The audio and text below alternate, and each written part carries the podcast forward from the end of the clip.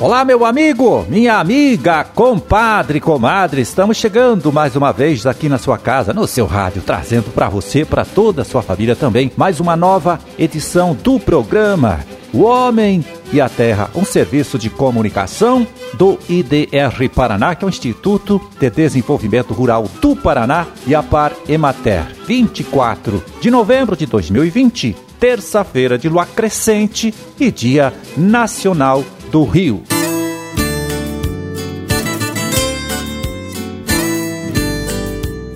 Bom, eu vou logo pegando aqui a lista com o nome dos produtores que venceram o concurso Café Qualidade Paraná desta última safra. A divulgação desses vencedores aconteceu na última quinta-feira, dia 19, em evento transmitido pela internet. Isto por causa, né, dessa pandemia aí do novo coronavírus. Pois é, na categoria Café Cereja Descascado, o grande vencedor, olha aqui, ó, foi o cafeicultor Juarez Colatino de Barros, de São Jerônimo da Serra. E na categoria Café Natural, o primeiro colocado foi o cafeicultor Shigui Sera, de Congonhinhas. Como prêmio, a comissão organizadora do concurso garante a compra dos lotes que eles inscreveram pelo preço de R$ 2.200 a saca. Mas, claro, se eles acharem comprador aí que pague mais, estão livres para vender o produto para outra pessoa também. O concurso Café Qualidade Paraná deste ano teve um recorde de inscrições. Foram mais de 300 participantes. 99 deles conseguiram aí chegar a esta fase final de classificação. E vamos completar aqui a lista com os demais classificados neste concurso. Na categoria Café Cereja Descascado, o Ricardo Batista dos Santos, de Congonhinhas, ficou em segundo lugar. Pablo Ribeiro dos Santos, também de Congonhinhas, em terceiro. A Aldenice da Silva Soares, agricultora de São Jerônimo da Serra, em quarto lugar. E outro produtor de São Jerônimo da Serra, o Ageu Luiz Teodoro conquistou o quinto lugar. Na categoria Café Natural, vamos lá, quase só deu mulheres, viu? Em quinto lugar ficou a agricultora Lúcia Aparecida Pedro Diniz, de Tomazina. Em quarto, a Solange Aparecida de Araújo, de Apucarana. Em terceiro lugar, a agricultora Maristela Fátima da Silva Souza. E em segundo lugar, o produtor Jonas Aparecido da Silva de Pinhalão. Parabéns para todos e uma boa colheita para todos vocês também no próximo ano.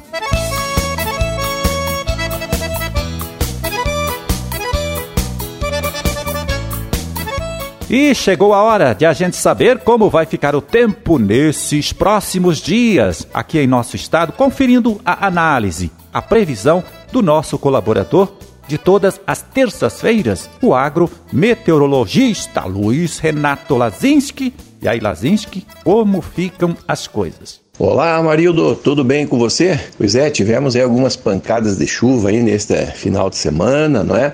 Tempo mais firme, também algumas pancadas bem isoladas, as mais restritas aqui nessa faixa leste do estado, algumas áreas ali do sul também. Nas outras áreas praticamente não choveu, como a gente vinha comentando, não é? E vamos ter aí hoje uma terça-feira novamente de tempo bom, tempo firme, o sol predomina, não há previsão de chuva, não é? E as temperaturas aí subindo gradativamente. E segue assim até até sexta-feira.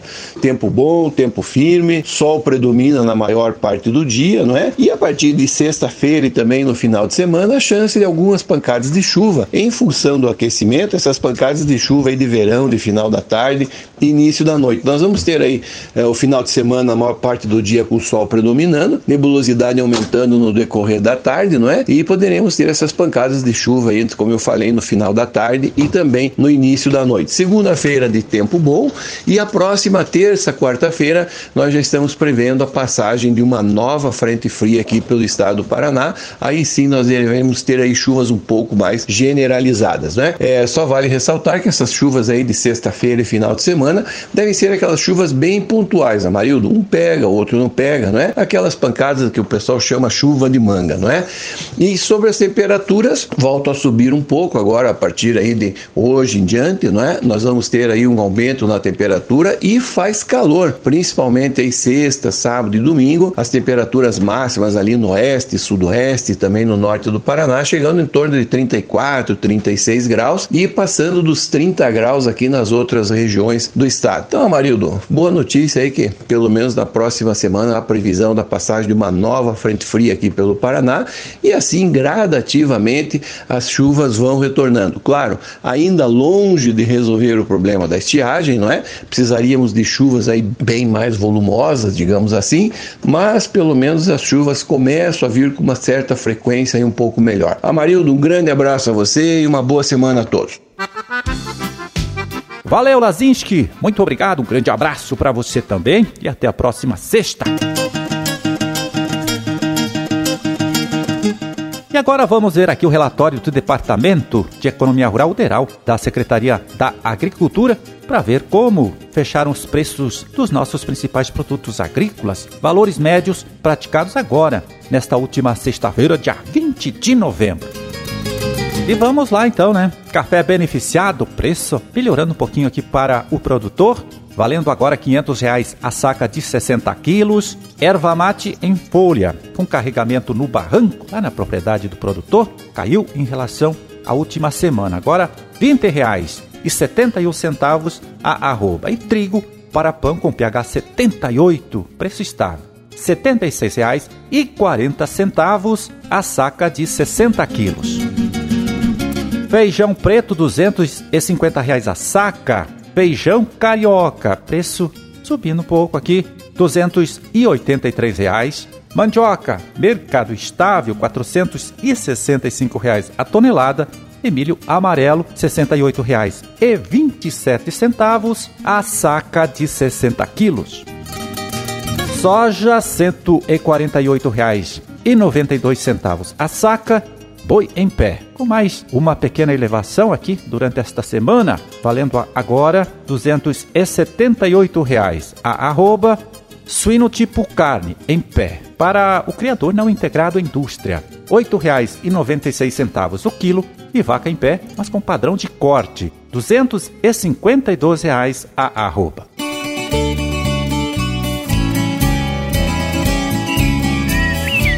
Olha só, começou ontem, dia 23, o 14º Seminário Paranaense de Meliponicultura, que é a criação de abelhas nativas ou abelhas é, sem ferrão. Vai até a próxima sexta-feira, dia 27, sempre com palestras que iniciam às 7 da noite, via internet, né? A promoção é da Universidade Estadual de Londrina e o IDR Paraná é uma das instituições aí que vem apoiando a realização de todo este trabalho. Bom, e hoje, dia 24 às 7 da noite, tem a palestra com a doutora Érica Weinstein Teixeira, que vai tratar do tema papel do médico veterinário na sanidade apícola. Às 8, quem fala é a Camila Sarmento Rebelo, professora da Universidade Federal do Amazonas. Ela vai tratar do tema qualidade dos produtos das abelhas sem ferrão. E às nove da noite é a vez da professora Flavísia Freitas de Oliveira, da Universidade Federal do Paraná, né, tratar aí, abordar o tema identificação e caracterização de espécies de abelhas sem ferrão. Pois é, você também pode saber mais sobre este 14º Seminário Estadual de Meliponicultura, acessando o Facebook aqui do nosso IDR Paraná. Como eu já falei, o evento começou ontem e vai ainda até a próxima sexta-feira, dia 27, sempre com palestras que iniciam às 7 da noite e vão até às 10 horas da noite também.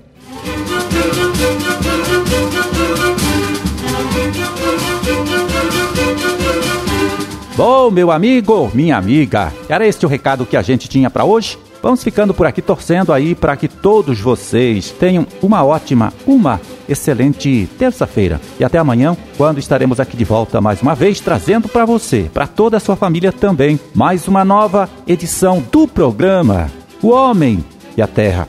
Um forte abraço, fiquem todos com Deus e até lá.